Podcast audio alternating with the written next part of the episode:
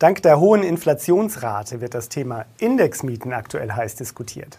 Solange die Verbraucherpreise nur geringfügig stiegen, blieben die Mieterhöhungen moderat. Doch was passiert, wenn die Miete auf einmal den Rahmen der Mietpreisbremse übersteigt? Diesen Fall und zwei weitere aktuelle Urteile stelle ich Ihnen heute vor. Indexmiete trifft auf Mietpreisbremse. Vor dem Amtsgericht Berlin-Mitte beauftragten MieterInnen eine Vertrauensperson mit der Klage gegen ihre Vermieterin. Sie vermuteten einen Verstoß gegen die Mietpreisbremse und wollten auf diesem Weg ihre Auskunfts- sowie Rückzahlungsansprüche der Miete geltend machen.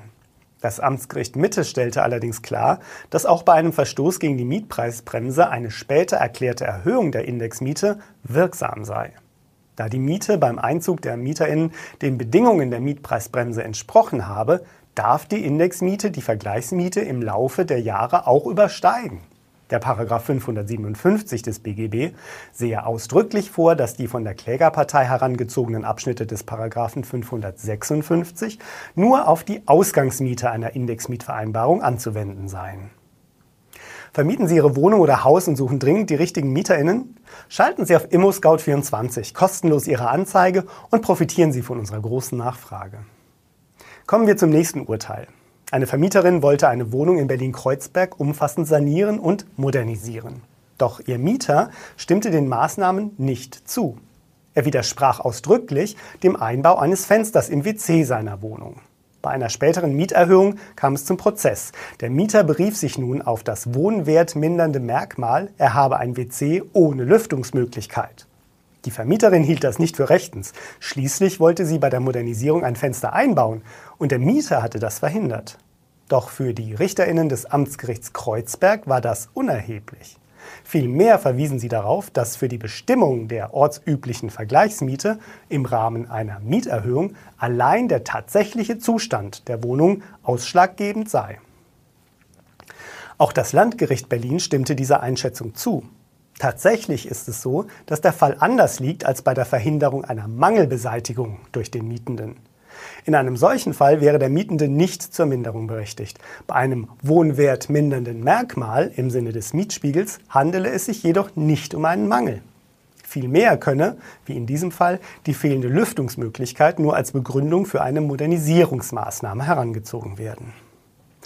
Im dritten Fall geht es um einen Wasserschaden und einen Einbruch. Ein Mieter in Berlin-Lichtenberg betritt nach einer Urlaubsreise seine Wohnung und stellt fest, dass sich in seiner Küche eine Pfütze breit gemacht hat und die Decke von Wasserflecken übersät ist. Schnell sprintet er eine Treppe höher und öffnet die Tür zu der wegen Bauarbeiten leerstehenden Wohnung. Da er keinen Schlüssel besitzt, öffnet er die Tür gewaltsam.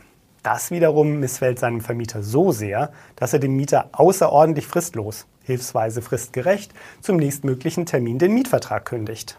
Vor dem Amtsgericht Lichtenberg und später auch vor dem Landgericht Berlin klagte er auf Räumung der Wohnung.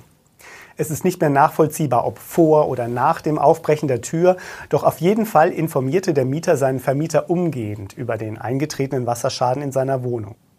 Sofort nach dem Gespräch beauftragte der Vermieter einen Handwerker zur Begutachtung der Schadensursache sowie zur Sicherung der aufgebrochenen Wohnungstür. Sowohl das Amtsgericht Lichtenberg als auch das Landgericht Berlin sehen die Kündigung als nicht gerechtfertigt an.